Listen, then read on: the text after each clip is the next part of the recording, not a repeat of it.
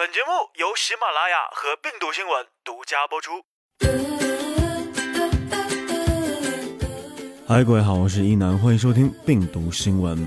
最近病毒君看了几个新闻，感觉现在结婚变成了比炒股风险还大的事情。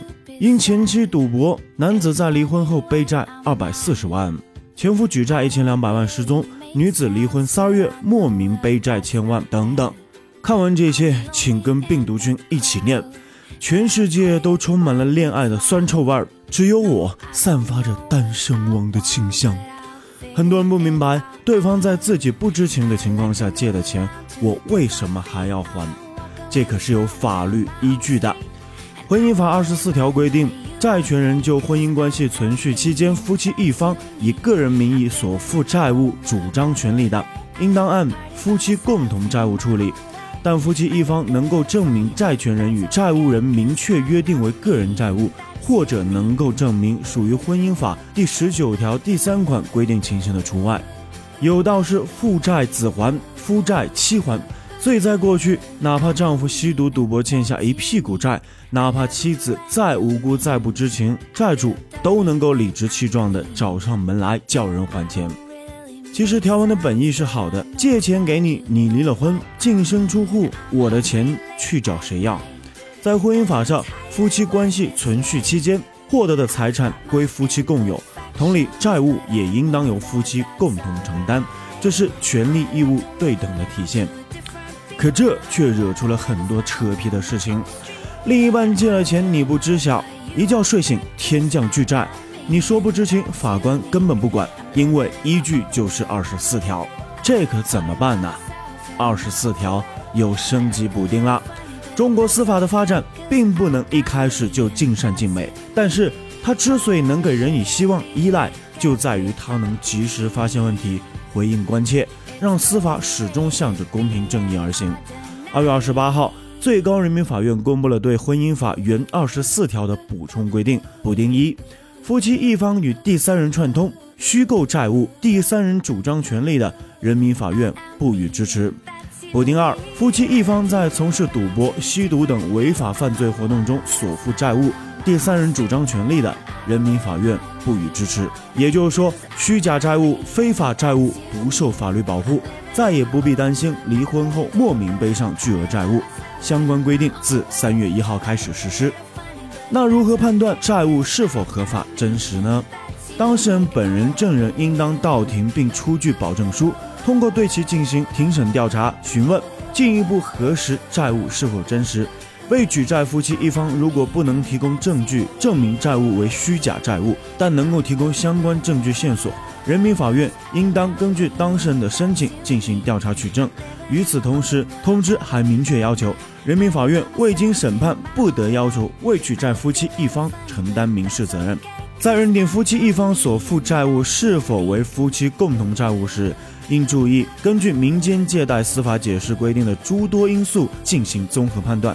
具体来说，要结合借贷双方之间是否存在亲朋好友、同事等利害关系，经合法传唤是否到庭参加诉讼，借贷金额大小与出借人经济能力是否匹配。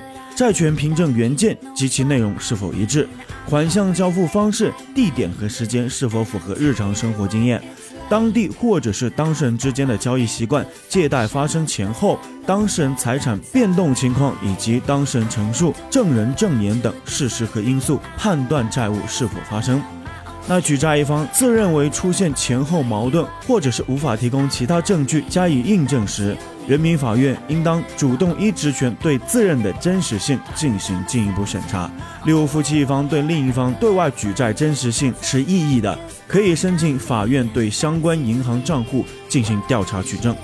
那两口子的财产在离婚的时候到底怎么分？第一，两口子共有财产是这些：工资、奖金、生产经营的收益、知识产权收益。继承或者是赠与所得的财产，其他应当归属共同所有的财产。那其中一口子的财产是这些：一方的婚前财产，一方因身体受到伤害获得的医疗费、残疾人生活补助费等费用；遗嘱或者赠与合同中确定只归夫或妻一方的财产；一方专用的生活用品，其他应当归一方的财产。关于两口子的共同债务，离婚的时候，原来因为两口子共同生活才背的债务，应当两口子一起还。非法债务、虚假债务是无效的。那二十四条补丁怎么影响我们的生活呢？我们来看看。第一个，夫妻双方均在借条上签名。有人说了，如果我要往外借一大笔钱，而跟我借钱的这个人又是已婚的，这个时候呢，你就要主张夫妻双方都在借条上签名。借钱的人肯签名，配偶不肯签，对不起，这钱我不敢借给你。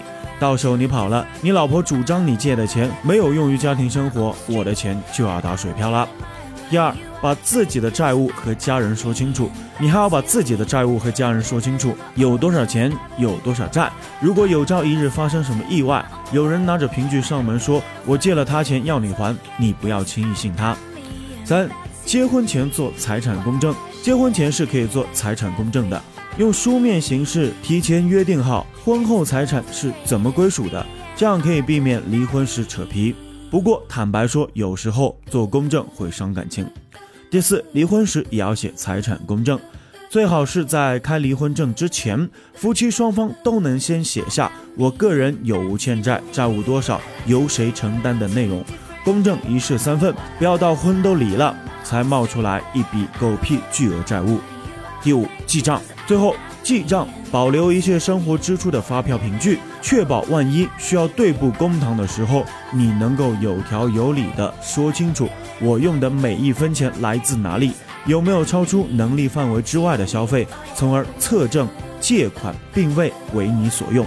婚姻遇到对的人就是幸福的开始，遇到错的人就是爱情的坟墓。好了，感谢各位收听本期内容，感谢文字编辑四万。如果想了解更多的新闻资讯，欢迎下载病毒新闻 App。我们下期不听不散，拜拜。